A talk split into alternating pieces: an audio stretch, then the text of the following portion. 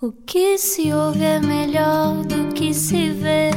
Desliga a TV, era o que faltava. A vida acontece quando anoitecer, era o que faltava. Juntos eu e você. Cá estamos nós juntos na Rádio Comercial. Muito boa noite, obrigado por estar no Era o que Faltava e hoje. Temos tanto para falar com esta miúda. Foi um ano incrível para ela, eh, profissionalmente, e portanto há muito para contar hoje. Portanto, sem mais demoras, Ana, já podemos. Estou Então entusiasmado não, com isto. vamos a isso, vamos com isto. apresentar. Bora lá. E agora, uma introdução pomposa. Até porque o que vai ouvir é bem bom. É a Lena das Doce, a Mariana na Serra, ganhou o Globo de Ouro Revelação e lá em casa devia ser ela a mandar porque é a mais velha de sete irmãos. Aliás, é conhecida por fazer fogueiras de gomas na sala. Estudou representação em Nova Iorque e no Brasil, preocupava-se muito em saber lidar com a exposição, até ter começado a ter lições, provavelmente, com o namorado David Carreira. Hoje fizem- fazemos a revisão da matéria de um incrível ano profissional com a atriz Carolina Carvalho. Olá! Bem-vinda. Olá, uau! Eu nunca ouvi falar de mim tão bem. Isto é incrível. Estamos só a começar. Nós começamos sempre assim, estás a ver? Um bocadinho de graxa, Claro, amaciamos exato, o convidado. Claro, claro, já percebi, mas foi uma graxa bem dada, por acaso. Olha, estás bem? Está tudo bem Tô- contigo? tô bem, Eu tô fico bem. muito contente de te ver eh, bem de saúde porque andei preocupado contigo, sabes? Ahm, tenho visto muitos, muitas imagens tuas em lingerie ao pé de estações de autocarro Com e este frio, com este filha, frio. tu constipas. Eu vou-vos dizer, eu curei-me há uma semana de uma pneumonia e Ah, isto toda a é gente me sério. disse assim: Carolina, isso é uma lição, tu não podes estar assim nesta altura. mas já estou curada, mas tive mesmo uma pneumonia. Não, calculo que não tenha sido por causa dos cartazes, mas aconteceu. Assim, em princípio, em princípio Não não, sabemos será. se está de norte a sul do país, mas se calhar contextualizamos, não é? Que és a, a cara de uma marca de lingerie e, portanto, Certo. estás muito bem representada nos cartazes espalhados Sim. por todo o país. Então não É está. Olha, tu tiveste mesmo um ano profissionalmente incrível. Já paraste para pensar sobre isso ou não? Parei agora, hum, sabes que eu estou no meu sexto dia de férias ah, e que já não acontecia há alguns anos. E, e relativamente a este ano, eu por acaso no outro dia tirei a tarde só para ver coisas, porque queria fazer um apanhado geral do ano, etc., para pôr no Instagram. E comecei a ver fotos de todos os projetos e vídeos e coisas. E pensei, uau, mas sabes que enquanto estava a viver as coisas, como estava sempre de uma coisa para a outra, eu nunca nunca consegui dar o devido valor, ou seja, aproveitar muito, porque estava quase em piloto automático, sabes? Daqui vais para aquele, vais para aquele. E no outro dia, quando estava a fazer essa revisão, ah, pensei, yeah, foi mesmo incrível. Disseste parabéns, Carol, desta Parabéns, Carol. Yeah, dei assim. Mas o mereces, mereces. Há quanto tempo é que não tinhas férias, Carolina? Ah, Há muito, já percebi. desde pronto. 2018, talvez. Yeah. Ou seja, fui, fui para o Brasil com o David, eh, mas também foi em trabalho. Eh, eu vou todos os anos ao Brasil, eh, mas vou sempre em trabalho também. Portanto, acabo por conseguir estar lá uns dias também a fazer um bocadinho de praia, mas estou sempre a trabalhar. Portanto, acaba por não ser férias, férias. De desligar mesmo há uns 3 ou 4, anos. E lidas bem com isso? Não precisas de limpar a cabeça de vez em quando? Agora preciso muito, acumulei muito. Só que eu sou muito viciada, eu sou uma a verdadeira workaholic mesmo. E quando eu meto na cabeça, não, eu vou ter de conseguir, e eu depois. Eu, todos, no final do ano, eu digo assim: ok, quais são os objetivos para o próximo ano? Os objetivos é fazer cinema, fazer teatro, fazer isto, fazer. E Olhas na como o cabeça, João Paulo, que também já está a fazer os objetivos para o próximo Anda- ano. Sério? Há semanas nisso, claro. Jura, eu sou Não, igual. Tem que ser. E depois eu não descanso se eu até ao final do ano não tiver cumprido os objetivos. Ah, uau. Então, como tirando Fica férias, mesmo escrito num sítio onde Não, tu fica vês escrito. regularmente? Sim, fica Ok, escrito ok, nas notas boa. do meu telemóvel. Ainda não fiz, isto é inédito, mas ainda não fiz os meus objetivos do próximo ano, porque pela primeira vez, os objetivos do próximo ano eu quero que sejam equilibrados, obviamente, com a vida profissional, mas muito mais da vida pessoal. Portanto, Amanhã, na TV 7 dias. Estás tramada. Vou andar atrás de ti até a exaustão agora. Exato. Olha, e tu sempre sonhaste com isto, com esta vida que tu tens hoje, ou na altura em que a tua família queria que tu fosses médica, não havia, não havia tempo para pensar sobre teatro e cinema e televisão? Havia tempo para pensar, mas era uma coisa bastante impossível. Eu lembro-me que desde pequena, aliás, no outro dia alguém, foi minha avó que mandou esses vídeos, deu com 12 anos, a fazer a Princesa e o Sapo na varanda do- dos meus pais e em que o meu irmão era o sapo, eu dava-lhe um beijo e ele transformava-se, não sei o quê. Portanto, eu acho que desde pequena tenho essa coisa na cabeça. Eu apresentava os eventos todos e toda a gente na família dizia: Ah, esta Carolina é uma artista, mas vai ser médica. Portanto, isso era garantido.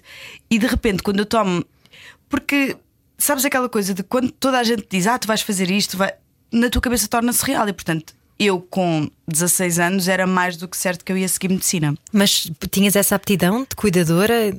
Tenho, mas tenho uma coisa muito engraçada também, que é o desmaio a ver sangue com agulhas. Portanto, é ótimo. excelente, excelente, é sim. ótimo.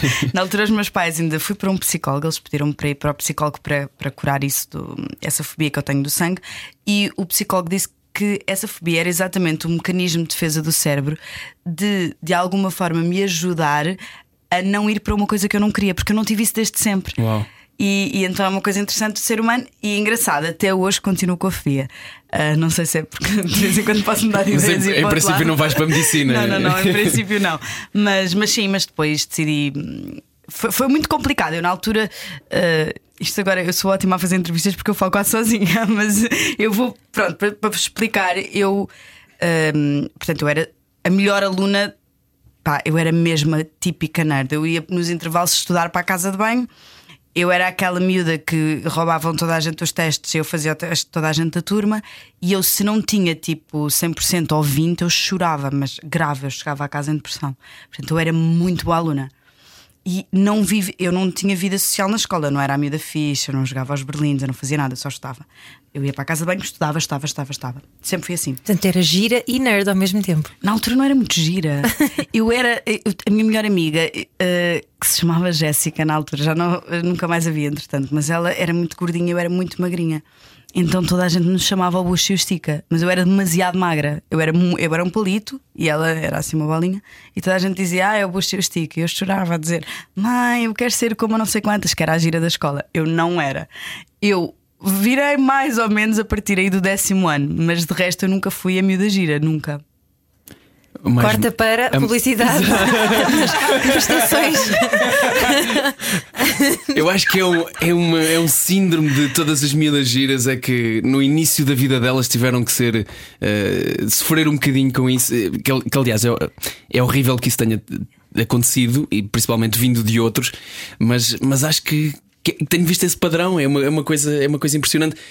Mas não sei se depois, na verdade, as pessoas não são. Bom, a beleza a física exterior vale o que vale também. Mas às vezes as pessoas são muito bonitas, mas não se sentem bonitas. Também pode só acontecer isso. Yeah. Tu sentes-te bonita hoje, és uma mulher confiante eh, a ponto de sentir-te bonita. Eu, eu sinto-me bonita. eh, claro que isto é um bocadinho clichê, esta coisa de ai, a beleza interior é que importa. É porque a beleza exterior vai mudando, porque hum, está sempre consoante um estereótipo. Agora, uma mulher eh, linda é uma morena de olhos verdes e com curvas, agora é uma magra, agora é uma mais cheinha. O próprio estereótipo da beleza vai mudando. Portanto, eu acho que. Sim, por favor, por favor, as mais cheinhas também têm direito. Obrigada. Eu concordo. Claro, por amor de Deus. Não, mas é verdade. E, e eu, eh, aquilo que me faz sentir. eh, eu acho que sou hoje em dia uma mulher confiante, sim, e sinto-me bonita, mas tem mais a ver com. Sabes que a coisa que eu mais gosto em mim tem, é o meu sorriso. E porquê? Porque eu sei que quando eu me estou a rir e tenho gargalhadas, que eu consigo causar alguma coisa no outro e que as outras pessoas normalmente se começam a rir. E então isso faz-me sentir pelo menos eh, confiante no ponto em que consigo fazer alguém rir e consigo melhorar o dia de alguém. E sim, por isso sinto-me bem. É das coisas mais bonitas de uma pessoa, essa, é essa confiança e esse sorriso que tu falas. Olha, voltamos à altura em que eh, tu decides sair de casa eh, depois de, de uma infância preenchida com seis irmãos. Custou-te mais a ti ou custou mais a eles? Ui, foi tão grave, tu não estás a perceber. Quando eu decidi ter essa conversa, eu saí de casa com 18 anos. Mas avisaste, já não foi mal. Não, não, eu tive uma conversa, só que foi dramático. Porque os meus irmãos têm a mesma veia de drama do que eu. e então eu marquei um jantar de aviso. E sentámos-nos todos à mesa e eu disse: Olha, meninos, a Mana tem uma novidade para vos dar. Eu vou sair de casa, mas nada vai mudar. Eu vou continuar a vir aqui sempre. E os meus irmãos olharam para mim. Nós temos uma coisa muito que é o nosso código. E eles olharam uns para os outros e eu não estava a perceber. Subiram para o quarto e deixaram-me sozinha na mesa. Eu disse: Isto não está a acontecer. Subi. Fui lá para cima, entrei no quarto, eles estavam todos reunidos. E eu digo: Meninos, é assim que se despedem de mim? E eles dizem: vai, Carol, não te sintas mal. Sem pressão, Carol. Sem pressão. e eu fui embora e foi muito difícil. Os primeiros seis meses foi muito difícil. Do género, eu ia fazer. Eu, eu ia a casa muitas vezes. Onde, mas é- já onde é que estava era a trabalhar. casa? Era É, perto? É, sim, é em Benfica, ao pé do Colombo. Ah, ok. Ah, então e podias perto- ir visitá-los, não é? Não, mas eu ia imenso. Só que para eles não era suficiente. Porque repara, nós tínhamos. ah, Continuaste a viver em Lisboa na altura. Continuei a viver em Lisboa, só que simplesmente fui morar com o meu, Sim, sim. o meu namorado à altura. E, e só que nós temos uma relação muito próxima, ou seja, nós tínhamos seis quartos e dormíamos todos na mesma cama. e sempre foi. Eu hoje, se eu for dormir, que vou várias vezes à casa dos meus pais, nós dormimos todos juntos. Numa cama de casal normal em que estou com as, cortes- as costas todas partidas no dia a seguir, mas nós temos aquela coisa de estar todos juntos. Portanto, para eles, eu de repente sair de casa foi assim uma cena dramática. E custou, ainda hoje me custa. Eu, quando vou à casa dos meus pais e fico lá duas noites, apetece-me ficar lá uma semana. E com as costas todas partidas, porque a cadela também dorme em cima de nós e nós somos todos. A dada altura já vai o meu pai também para cima de nós. É assim, nós somos muito próximos mesmo. Isso é genial. Eram todos rapazes? Não, somos cinco raparigas e dois rapazes. Ah, uau. Yeah. Tão bonito. As mulheres E tu a mais velha, E eu a pois. mais velha, sim. E dizes que eras a a irmã mãe galinha. Sim, ainda sou.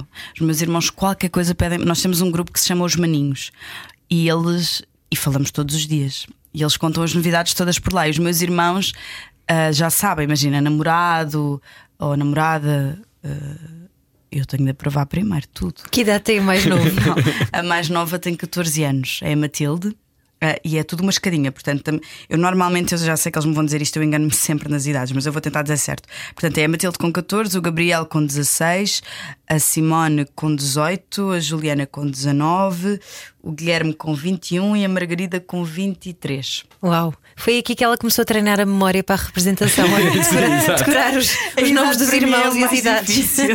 a idade é muito difícil. A, a história mais deliciosa de- desse tempo eh, que nós encontramos foi o sistema de ir à casa de banho. O sistema de senhas de ir à casa de banho. É incrível essa história. Imagino, imagino. Sim, nós, nós tínhamos de adaptar, porque apesar, por acaso até tínhamos muitos quartos, mas havia poucas casas de banho e, portanto, tudo entrava à mesma hora, nós tínhamos de fazer alguma coisa. E então nós fazíamos umas senhas, não é? Deixávamos as senhas prontas no dia anterior e no dia a seguir, quem se levantava tirava o número da senha, eram os primeiros a tomar banho. E então depois havia, havia manhas, havia pessoal que se levantava à meia da noite para ir buscar a senha dele, havia assim super manhas. Mas nós tínhamos esse tipo de coisas para tudo. Porque imagina, a minha mãe sempre foi muito, teve muito cuidado com a alimentação. Então nós comíamos muito pouco açúcar, refrigerantes, nem sabíamos o que é que era, chocolate. Então quando nós íamos a casa de colegas nossos em que os pais davam sumos e não sei o que, nós ficávamos malucos e trazíamos. E então minha mãe tinha uma coisa que era tipo. Uma vez por mês era o dia em que ela deixava comer gomas e chocolates e não sei o quê. Ui. Esque- Mas era a loucura. E então os meus irmãos levavam para o quarto, para uma prateleira secreta, e depois negociavam. Imagina, ok, eu dou-te a senha do banho número 1, um, mas dás-me um pacote de gomas. Era Aí tipo- aos dealers das gomas. Éramos os dealers, sim senhor. Isso é, verdade. muito bom. Olha, foi mais difícil sair de casa dos pais ou ir para o Brasil? Ahm, ir para ir para o Brasil foi foi a decisão mais fácil da minha vida. Mais fácil? Mais fácil. De tomar ou de executar? de tomar e de executar. Foi muito engraçado porque hum, sair de casa para mim foi muito difícil por causa dos meus irmãos e, e- e pronto. Por tudo, e eu sei que os estava de alguma forma a magoar naquela altura. Agora, o ir para o Brasil foi. Eh, eu sou, eu sou, eu acredito um bocadinho em signos e eu sou sagitariana e portanto eu arranco e vou. O que, é que é isso, tu Sagita? Epá, o que é o Sagitário dizer? dizem que é um signo Vá, Ana, muito junta-te livre. lá. Tu, junta tu és deste time que eu não percebo São, nada os- disso. sou- são os artísticos também, não é? São os artísticos, os criativos e os que, quando têm de ir, vão. São, eh, supostamente é o signo mais livre do zodíaco. E eu sou mesmo assim. Se eu meter na cabeça que tenho de apanhar um voo e ir embora, eu vou nesse dia. E no Brasil foi assim. Eu marquei. A minha história para o Brasil é deliciosa, porque eu, na altura, eu tinha acabado de terminar o Amor Maior e estava com o cabelo comprido. E houve um dia que eu disse assim: não, o meu sonho. Mas sempre foi, eu sempre vi muitas novelas e, muito, e muitas séries e filmes brasileiros, e sempre foi o meu estilo de representação.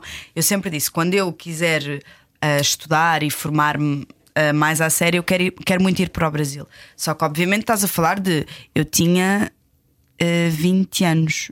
Sim, eu tinha 20 anos e, portanto, e não tinha muito dinheiro na altura. Eu, eu, as primeiras duas novelas que eu fiz, eu, além de fazer as novelas, como os meus pais me obrigavam na altura a estar na Católica, eu tirei comunicação social na Católica, Uhum. eh, eu tinha de pagar o curso, porque eles disseram: Ah, é, tu não queres aproveitar a média que tens, queres ir para uma privada, então vais trabalhar e vais pagar. E tinha de pagar o curso que eu tirei com o John Frey também no, no Studio for Actors, aqui em Lisboa. E portanto eu trabalhava numa loja, posso dizer, eu acho que nem sei se está aberta ainda, que é a Gardénia, que era num centro comercial. E portanto eu trabalhava na loja, eu fazia novela ao mesmo tempo, mas eu não tinha muito dinheiro. Então eu, para ir para o Brasil, os cursos eram caros, as viagens mais caras ainda, uma casa. Então eu pensei, se eu não disser nada a ninguém, fico por minha conta em risco e pode ser que corra melhor. Então o que é que eu fiz? Cortei o cabelo, fui ao cabeleireiro, cortei o cabelo por aqui. Pá, pelos ombros. Preciso, sim, preciso. tá- eu sou a pessoa que mais muda de cabelo. Então eu estava assim, com o cabelo curto, e comprei uma passagem para o Rio de Janeiro. Só de ida? Sem volta, só de ida. Só que perguntas-me assim: o que é que tinhas preparado? Casa? Quem é que conhecias? Zero. Zero. Eu apanhei. Pá, isto parece uma história de um filme, mas é verdade. Eu não disse aos meus pais nem a ninguém que ia. Ninguém sabia. Portanto, eu apanhei o meu voo para o Brasil, cheguei ao aeroporto e eu via muito que falavam da Barra como sendo, a Barra da Tijuca, como sendo o lugar mais seguro. Então chamei, na altura, não me lembro, não deve ter sido um Uber ou um táxi, e pedi para me deixarem na Barra. E ele, ah, mas qual é o posto? E eu disse, dois, tipo isto. e fui. Não, isto foi a minha vida. E eu cheguei lá e pensei, preciso de uma casa. Então eu comecei a falar, eles eram todos muito simpáticos. Eu comecei, ah, sabe onde é que eu posso ir para alugar uma casa? Ahm, e ele ficou assim para mim, ah, pergunta aí nos condomínios, pode ser que lhe arranjem algum. E então eu fui perguntando, só que depois comecei-me a perceber que eu não tinha dinheiro. Então assim, isto vai ser muito Comecei-me a perceber. Quando já não, não tinha o suficiente, estás a ver? Para mim aquilo era o sonho. Então, hum, essa senhora ainda é minha amiga. ah, encontrei uma senhora que diz-me que: hum, Olha, Carolina, eu. Ela, ela gostou do meu ar e disse: Olha, eu tenho aqui tipo uma, um género de um sótão que dá para alugar, porque tem quarto, tem casa de banho, só que não tem luz nem tem água. Ai, Mas tu podes usar da minha casa, mas vou-te alugar na mesma. E eu pensei, bom, não tenho muitas opções, se calhar é o melhor. ok, aluguei-lhe o sótão, sem luz e sem água. Portanto, eu ia à casa dela tomar banho e carregar o telemóvel. E eu nunca mais me vou esquecer do dia em que eu ligo ao meu pai ah, e digo: Tu, pai, não, não falava com ela há três dias, mas isso é normal em mim, eu sou um bocado assim doida. E digo: Pai, olha, estou no Brasil. Ah? E eu, sim, vou, vou passar aqui um tempo a estudar, mas está tudo bem. Ele, como assim? Está tudo bem? Não, já tenho casa ótima. Eu a dizer-lhe, a casa é ótima, tu não estás a perceber, porque eu juntei imenso dinheiro, então estou numa casa puf, incrível, eu sem luz e sem água. E eu a dizer-lhe só para ele ficar tranquilo. E ele, super preocupado, ele disse: sei que não há nada que eu te vá dizer que vá, que vá, vá fazer com que tu voltes, portanto está-se bem. Pronto, e fiquei assim. Depois comecei a trabalhar num quiosque na praia. Enquanto estudavas. Enquanto estudava, eu estava a estudar com o Sérgio Pena nessa altura. Não, depois, é, pá, depois mil aventuras, não é? Porque eu fui parar a uma turma que era só atores tipo da Globo, em que tu para entrar tinhas de, fa- tinhas de ter um currículo incrível e fazer não sei quantas provas e eu não tinha nem uma coisa nem outra, não é? Tinha feito, tinha feito teatro e tinha feito duas novelas. Então era impossível eu entrar. Mas eu meti na cabeça que queria entrar naquele curso. E então lembro-me perfeitamente que fiquei à porta do estúdio dele à espera, desse professor, e disse: Olha, eu, eu sei que não me conhece, mas eu sou uma atriz portuguesa e eu gostava muito de fazer uma audição a fazer qualquer coisa para poder, para poder entrar no seu, na sua turma. Ele ficou assim a olhar para mim. Eu acho que a minha lata normalmente faz com que eu consiga as coisas. E ele disse: Ah, podes ir assistir a uma aula, não sei o quê. E eu fui assistir à aula e a aula correu muito bem. Acabei por fazer esse curso. Depois meti na cabeça que queria, que queria arranjar uma agente lá. Ainda por cima meti na cabeça qual era a agente que eu queria. E então finalmente consegui um café com ela. E a verdade é que hoje em dia sou agenciada por ela. Portanto, mas mas espera, mas como é que tu vem aí? A cara da Ana de boca aberta é linda. Mas como é que tu sabes com tanta certeza que é aquele curso, que é aquela agente? eu pesquiso muito antes e eu vejo muita coisa. E em relação ao Sérgio, eh, ele tinha feito a direção artística de quatro projetos que eu gostei muito. E eu fui pesquisar, deixa-me ver quem é esta pessoa. Ok, fui pesquisar e, e percebi que ele dava cursos. Portanto, meti na cabeça, tenho de fazer um curso com ele. E aconteceu. E depois é engraçado que acabei por trazê-lo para Portugal e ele teve a dar cursos aqui. E hoje em dia somos super amigos e agora vou, vou ao Brasil dia 15 de janeiro e vou estar com ele outra vez e portanto ficou meu grande amigo. Ahm, em relação à gente, foi porque eram as pessoas que eu mais admirava, eram agenciados por ela. E a minha história com a Márcia, então, a minha gente é a Márcia Marbá. Um, que é a gente da Grazi. Eu, eu, quando a Grazi Massaferro, não sei se sabem quem é, ganhou. Claro. Pronto, na verdade, discretas, quando ela fez aquela personagem icónica que foi nomeada para o Emmy, eu fiquei super fã dela, porque é o tipo de personagem que eu gosto e era uma miúda bonita, completamente desconstruída, tinha vindo do Big Brother e deu uma lição de representação a toda a gente. Eu fiquei louca, eu assim, quem é que fez? Quem é a cara, quem é o agente por trás disto? E descobri a Márcia. E eu disse: Não, eu vou ser agenciada por ela. E a minha história, eu por acaso nunca contei isto, mas isto é muito engraçado. Eu não fazia ideia de como chegar até ela, porque ela é tipo uma superstar lá. Ela é irmã da Angélica, uma apresentadora super conhecida ahm, na Globo. E então ela própria é uma superstar. Eu pensei, bom, vou-lhe mandar mensagem. Eu na altura tinha, sei lá, 60 mil seguidores, nem tinha o certinho verificado. Portanto, pensei, vou-lhe mandar mensagem, vai me ignorar, ok, como é que vamos fazer isto? E eu disse, ah, na altura, à minha agente aqui, à Clara, disse: Clara, ah, tenta mandar-te um e-mail como és agente e manda um e-mail a dizer: Ah, tenho uma atriz portuguesa, pá, faz um bocado o filme como se eu fosse mais importante. Pode ser que ela fique interessada. E ela mandou um e-mail, claro que a Márcia não respondeu. Passado um tempo, hum, eu já não me lembro bem como, sei que a Márcia respondeu à Clara, porque ela me mandou um reforço com qualquer coisa que eu tinha feito, ah, tipo um vídeo, e ela viu ali qualquer coisa e respondeu-lhe a dizer: Olha, passa-me o WhatsApp dela ah, e eu vou combinar um café com ela. Assim foi. Bem, eu recebo um WhatsApp a dizer: Olá, sou a Márcia. Fiquei doida. Eu numa casa péssima, tipo a trabalhar no quiosque e eu a ser vendida como superstar. Zero. E eu, eh, e ela combinou um café comigo. Ela disse: Ah, vem ter ao centro comercial, que era um na Barra, já nem me lembro do nome, eh, no café não sei quê. E eu, ok. E era tipo dali a uma semana. E eu meti na cabeça assim: isto era tudo por escrito. E eu meti na cabeça assim: pá, nenhuma portuguesa hoje em dia se for no Brasil. E eu sou muito assim: se for no Brasil, à séria, de de repente virar. Tens o, pá, tens o Ricardo Pereira, tens o Paulo Rocha, mas mulheres pá, que tenham feito muita história no Brasil, hum, É não há. E eu pensei: vou ser eu, mas vou ter um upgrade. Eu vou falar brasileiro perfeito. Então, com o pouco dinheiro que tinha, fui ter aulas de fono, que é, hum, não sei como é que se diz aqui, é eh, fonética. Sim. Pronto, aulas de fonética e pensei, porque eu tenho muita facilidade com, com sotaques. Então pensei, eu vou falar brasileiro perfeito. E tenho seis dias, vou ter aulas todos os dias, vou pagar. Descobri o contacto, entretanto fiz um amigo lá que, tinha um, eh, que conhecia, pronto, whatever. E pensei, eu vou chegar ao pé dela e ela vai dizer: bem, esta, esta miúda tem potencial. pronta, ela. Está pronta. Fui ter as aulas. E hoje em dia, eu no Brasil, eu não faço castings para português, eu faço castings para brasileira, porque eu falo igual brasileiro e português. E na altura, claro que já não- não estava assim tão bom, mas estava neutro.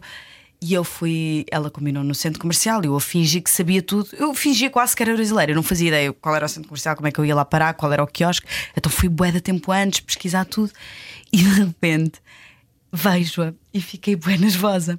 Pensei assim, Carolina, isto aqui. Eu, eu- parecia que eu estava a assinar um contrato milionário, que não é o caso. então eu fiquei assim super nervosa, olhei para ela, ok, vou isto. Cheguei ao pé dela, olá Márcia, sou a Carolina. Isto tudo a falar em brasileiro. Oi Márcia, tudo bom? Como é que você está? E ela assim, ai, você é brasileira? Eu não, sou portuguesa mesmo, mas eu aprendo rápido tudo. E ela ficou assim, uau! Então, e querida, o que é que, hum, o que, é que tu queres da vida? Em Portugal tens uma carreira ótima, a pensar, sim. Ahm, então, ah, eu, quero, eu quero muito. Olha, eu agora estou a estar com esta pessoa e o Sérgio, felizmente, também era um, é, é um professor de muita referência, portanto, ela já ficou contente. E eu, eu gosto imenso, eu quero muito trabalhar aqui, eu quero muito fazer coisas aqui e eu acho que a Márcia é a pessoa certa para me acompanhar. E ela disse: Ok, então, eu tenho de perceber porque é que eu vou ficar contigo. Sabes que eu recuso pessoas todos os dias e, e tu vais ao site dela e vês quem ela tem e percebes. Ah, portanto, o que é que tu tens que vai trazer uma mais-valia ao meu bordo? E eu disse: Márcia, eu tenho tudo. E ela ficou a olhar para mim e eu disse: Eu garanto que eu fico. Eu, eu posso dar uma mais-valia. Eu falo português, brasileiro, espanhol, inglês. Eu, eu aprendo o sotaque que tu quiseres e eu posso te garantir que eu sou boa. Eu só preciso de uma oportunidade. E ela ficou assim: Ok. Passado dois dias, disse-me: Carolina, vem ao escritório, vamos assinar contrato. Vais ficar connosco. E eu disse: Meu Deus, tudo é possível. Eu não estou a acreditar. Corta para, fiquei lá, fui fazer um casting à Globo. Pá, esse casting lindo, ela, fingi, ela dizer-me para eu fingir que era brasileira, etc. Eu, há coisas que nem podia estar a contar, mas pronto. Esse casting correu muito bem. mas eu estou a acreditar que lá da- daquele lado eles não vão ouvir. Pronto, eu faço o casting, o casting corre muito bem. Eu era para ficar no Brasil e entretanto recebo um telefonema da Clara, da minha agente cá, ah, que me diz assim: Carolina, acabámos de assinar contrato para a nova novela da SIC, parabéns! E eu- E eu. E estava.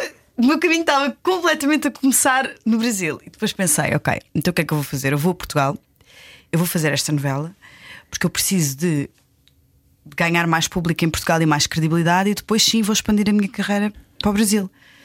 E então disse: Márcia, você não está a perceber? Eu acabei de assinar outra, outra novela em Portugal. E ela, pois, claro, na cabeça dela, claro, ela é uma star, Claro. zero. Mas e eu, e eu, ok, vou ter de ir. Então fui para Portugal passado seis meses ah, e vim fazer vidas opostas. Eis que venho fazer vidas opostas e conheço o meu namorado. e portanto conheço o David, ah, mas e, e no início eu ainda tinha, ok, eu agora vou para o Brasil, vou para o Brasil, porque eu sei que lá com alguma facilidade vou conseguir trabalhar pela gente que tenho e pelas pessoas que já conheço. Ah, ok, conheci o David, está-se bem, pronto. Passado seis meses de namorarmos, fui ao Brasil sozinha mais três semanas. E cheguei cá e disse: David, pá, eu se for pass- passar uma temporada lá, as coisas vão acontecer. Sei que agora estou a gravar novela aqui, mas quando acabar, pá, se quiseres, vens comigo, também vamos conseguir juntos. Ele, tá bem, tá bem, tá bem. tá bem." Pronto, vim cá, acabei a novela. Pá, de repente, quando eu acabo essa novela, eu foi foram os últimos dois anos. Foi cinema, teatro, televisão, séries, e eu não consegui parar. E como eu não conseguia recusar, porque já tinha um projeto, já tinha outro, eu a dada altura disse: Márcia, eu não estou a parar aqui. Ela, pois, você é uma estrela. Você é uma estrela. Mas já tinhas preconizado isso. Claro. É a Carolina Já. Furona. Carvalho. Ela escreveu, escreveu o seu próprio destino. Temos uma estrela hoje connosco, não era o que faltava. Já voltamos para a segunda parte. Fique connosco. Era o que faltava. Com João Paulo Souza e Ana Martins. Juntos eu e você. Na Rádio Comercial. Obrigado por estar connosco no Era o que Faltava. Estamos à conversa hoje com Carolina Carvalho. E olha, ainda não te contei aqui, já falámos muito das tuas peripécias na tua vida e do- dos incríveis últimos anos profissionalmente que tens vivido. Mas vou-te relembrar de um momento que, que foi especial para ti, de certeza, e que eu assisti não na primeira fila, mas ao teu lado. Estava ao teu lado quando tu ganhaste um Globo de Ouro. Estavas. E antes de teres ganho, eu disse assim: Sabes que é teu? E ela, ah, está calado. Pois foi. Corta para 10 segundos depois, Carolina Carvalho em cima do palco a dizer não estava nada à espera e não estavas. Não estava. Às vezes é mesmo verdade que não estava. Não, no meu caso foi mesmo verdade. Eu tinha a certeza que não ia ganhar. E aliás, eu disse, ah, quando eu estava a ser maquilhada e penteada, eu disse assim: Olha, eu vou, vou à gala, já sabemos todos que não vou ganhar. Isto para a minha agência inteira. Mas é porque não tem de ser este ano. E pá, e o foco é. Vou ganhar um globo com outra coisa. Eu estou super resolvida em relação a isso. Eu estava, eu estava mesmo. Eu estava a falar por mensagens com o David, pá, e 10 minutos antes do prémio, ele assim: Estás nervosa? E eu disse: Não, amor, eu sei que não vou ganhar, nem percas tempo a ver, por favor. Isto agora até parece mal. e ele ficou a ver a mesma e depois disse: Ele assim, eu sei que tu não estavas mesmo à espera. E não estava, eu fiquei em estado. Sim. Sabes, quando eu me agarro à minha agente, foi porque a pergunta que eu lhe fiz, e ela sabe disto, foi. Eles disseram mesmo o meu nome e ela disse: Carolina, cala-te e sobe. Porque eu achei, eu ouvi mal, é impossível. Eu não estava mesmo à espera. Mas não. tu uh, dás importância a esse tipo de prémios. Dou, dou, dou importância, dou, dou importância assim. Este prémio em particular é um prémio que foi escolhido pelo público e, portanto, para mim, nós trabalhamos Sim, para o público. sim, sim. Portanto, ser o público a, a dar, a dar esse reconhecimento e a ter, eh, ou seja, o público dá só trabalho de ligar para votar em ti. Portanto, eh, nesse sentido, sim, tem, tem muita importância e dou valor porque quer dizer que o público está a gostar Claro, daquilo que claro, estou E a fazer. estás a fazer alguma coisa bem, não é? Sim, alguma E coisa. adorei no, adorei no teu discurso teres dito os teus irmãos devem ter gasto o saldo todo do telefone a ligar. Tenho certeza, porque eles diziam assim, assim, meninos, eu sei que não vai ganhar. E eu até tinha um feeling de quem é que ia ganhar. E eles disseram assim: Carol, não, não vai ser, nós somos tantos. E eu disse: Mas parem. seis. Yeah. assim, parem de gastar dinheiro com Eles isso. a chantagearem malta Yeah, com gomas. Liga, liga para votar na Carolina Senha- Carvalho. Senhas para a casa de banho, como falámos há pouco. Olha, mas no meio, de, no meio de um ano tão, no meio de um ano tão atarefado, ainda temos de falar aqui sobre o filme das Doce e sobre a general e tanta, tantas mais coisas que, que tens feito. Um, e no ano, e num- numa altura em que, como dizes, não tiveste muito tempo para parar e para refletir, tu que gostas tanto de trabalhar e como já disseste, és workaholic, sentes-te bem sucedida? Sentes uma diferença entre agora e há 4 ou 5 anos atrás? Sinto, claro que sim. O- os últimos dois anos foram os primeiros anos em que eu consegui cumprir tudo o que eu queria da minha lista para o ano seguinte. Mas com E- o pagamento daquilo que estavas a dizer há pouco, de vais de um para o outro e de um para o outro e de um para o Sim, outro e sim. não há paragens. Exatamente, e, e acho que isso é o não desfrutar tanta coisa e depois Exato. só não sei quanto tempo depois é que consigo sentar-me e ok, isto tudo foi aquilo que aconteceu e é muito bom.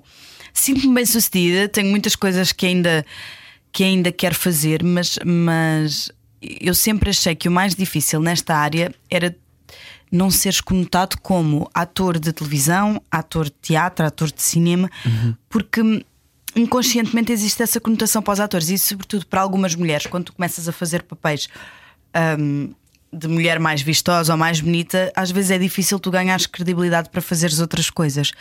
E, e eu acho que aquilo que eu, que eu que eu sinto maior orgulho é o facto de eu ter feito papéis tão diferentes, inclusive é como na General eu fiz de homem, nas Doce sou uma, uma sex bomb, mas hum, tento não que não me chamem para os trabalhos de todo pela minha imagem. Isso foi um trabalho duro porque eu tive de recusar muita coisa.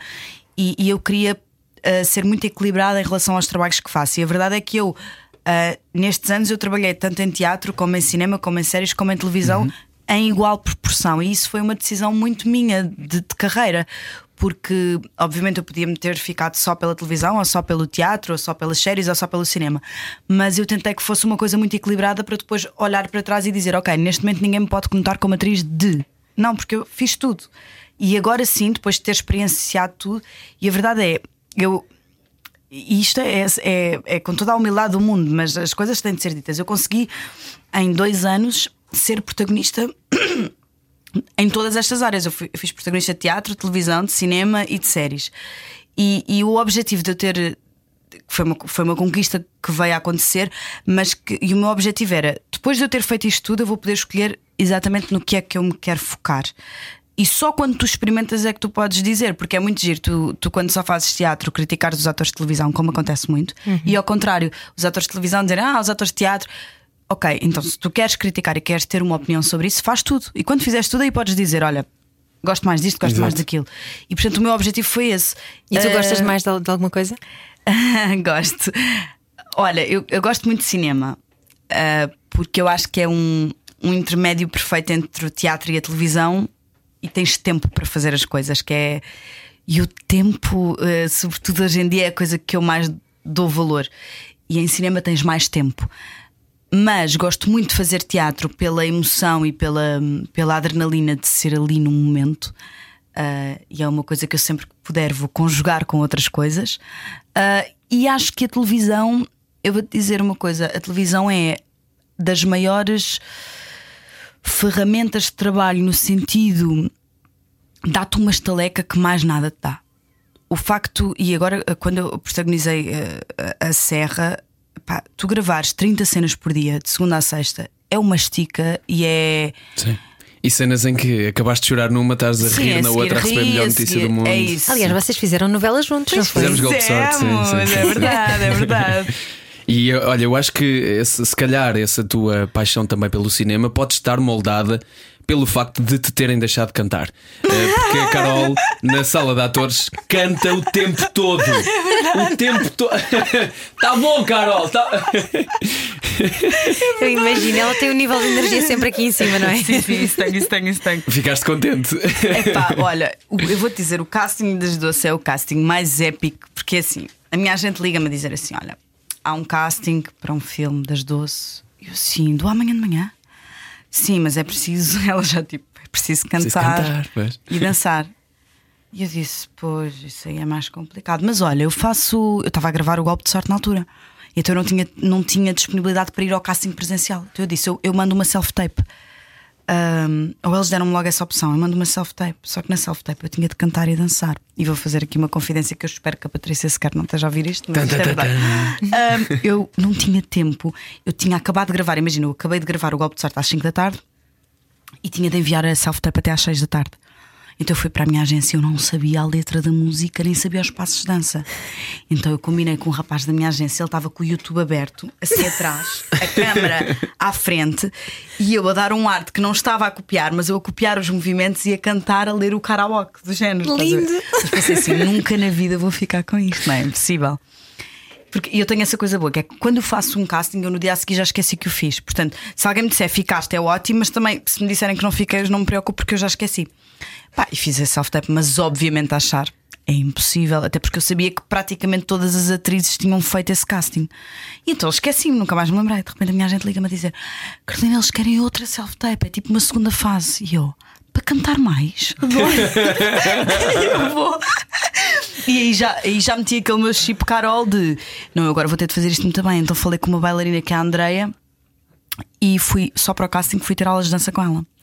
E disse assim: Olha, dá-me aí quatro aulinhas de dança que eu vou cantar e dançar porque eu agora já vou ter de fazer isto em condições. Porque comecei a perceber que era possível. E então, em doidas para o casting, fui, fui comprar aulas, não sei o quê, tive aulas com ela e fiz o casting. Terceira fase de casting, aquele casting era uma coisa, era ahm, na Jazzy era um casting que com todos, o, portanto, o júri da dança, o júri do canto, que era o Paulo Martins, era o Luís Caboço, era a Patrícia Sequeira, era a Ana Padrão, era, era tipo um júri que parecia o de Dança com as Estrelas, mas versão casting doce. e então era, nós não sabíamos quem é que ia estar lá, íamos em grupos de quatro. E o primeiro, as meninas que eu vejo lá era eu, a Bárbara, a Lia e a Ana Marta. E eu não conhecia nenhuma delas. Ou seja, a Ana Marta tinha gravado uma novela comigo há muitos anos, mas nem sequer contracenávamos juntas. Então eu disse: Olá, tudo bem? Ah, vens para o casting? Sim, sim, venho para o casting e tal. Estamos lá fora e eu pensei: pá, temos de criar aqui uma, uma ligação entre as quatro, porque vamos fazer o casting juntas, mesmo que não, não sejamos as quatro a ficar. É pá, então comecei a fazer o típico meu, não é? Fazer umas graças, tá, e tudo, faz o quê, não sei o quê, assim, graças. e chegámos lá para dentro, pá, e era uma comitê. Eu pensei assim: só tenho uma forma de lidar com isto, que é ser muito tranquila e muito carola. Então estava, pensei, não vou estar nervosa neste casting. Então imagina, o Comitê Nacional, de... e eu assim, ah lá. E eles, olha, vamos começar pela parte de dança, está bem? Então éramos as quatro e era o professor de dança a fazer uns passos que tu tinhas de apanhar na hora e tinhas um júri a ver se tu apanhavas. E eu, ok. E é assim, a minha coordenação, hoje em dia está melhor, mas era um zero à esquerda. mas um zero. E eu, ai, elas estão a apanhar bem rápido. Eu não, eu assim, bem nervosa. E então começava, pensei assim: vou dar tudo na cara, porque se tu deste tudo na cara atitude, o sol não olha para os teus passos. Pronto, então fiz o casting e depois lembro-me perfeitamente: estava aí para o Uber, acabou o casting, eles não disseram se ficámos ou não. Estava aí para o Uber e a Patrícia disse-me assim: "Ah, Olha, vais ter de engordar um bocadinho. Eu não conhecia a Patrícia. Só depois é que percebi que foi ela que me escolheu para o Amor Maior, porque ela era a diretora de projeto, mas eu nunca a vi. Portanto, eu não fazia ideia. E ela disse-me assim: Olha, vais ter de engordar um bocadinho. Eu disse: engordar um bocadinho. E ela, pois, a Helena é um bocadinho mais cheinha, que eu estava muito magra na altura. E eu fiquei assim: Oh meu Deus, será que eu vou ficar com a Helena? Pronto, depois soube que fiquei. ah, e E, ficou uma é estava bela série. isto. Ficou uma bela série. Parabéns à Patrícia Sequeira. Parabéns à. Patrícia, sim, adorei. Foi a série da minha vida, o filme da minha vida, sei lá.